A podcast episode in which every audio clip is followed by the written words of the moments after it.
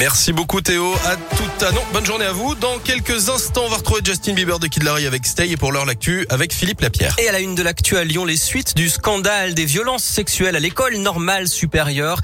Le ministère de l'enseignement supérieur et de la recherche a diligenté une enquête qui a conclu que la présidence n'avait pas suffisamment pris la mesure du problème. 27 situations dont 9 de viols ont été recensées depuis 2017. Les victimes sont des étudiantes à l'exception d'un cas.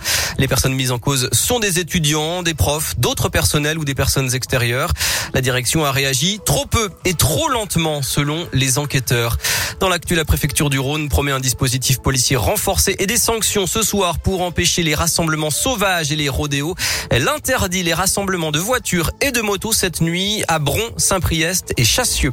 Le courant doit être rétabli au plus tard ce matin à Saint-Bel où 45 foyers ont été privés d'électricité après un drame de la route. Hier vers 20h, un jeune de 19 ans a perdu la vie en percutant un poteau électrique avec sa voiture. Bison futé attend du monde sur les routes pour ce week-end de prolongé d'Halloween et de la Toussaint. Ce sera chargé, mais pas trop puisque c'est orange en départ aujourd'hui en Auvergne-Rhône-Alpes et vert pour tout le reste du week-end dans les deux sens.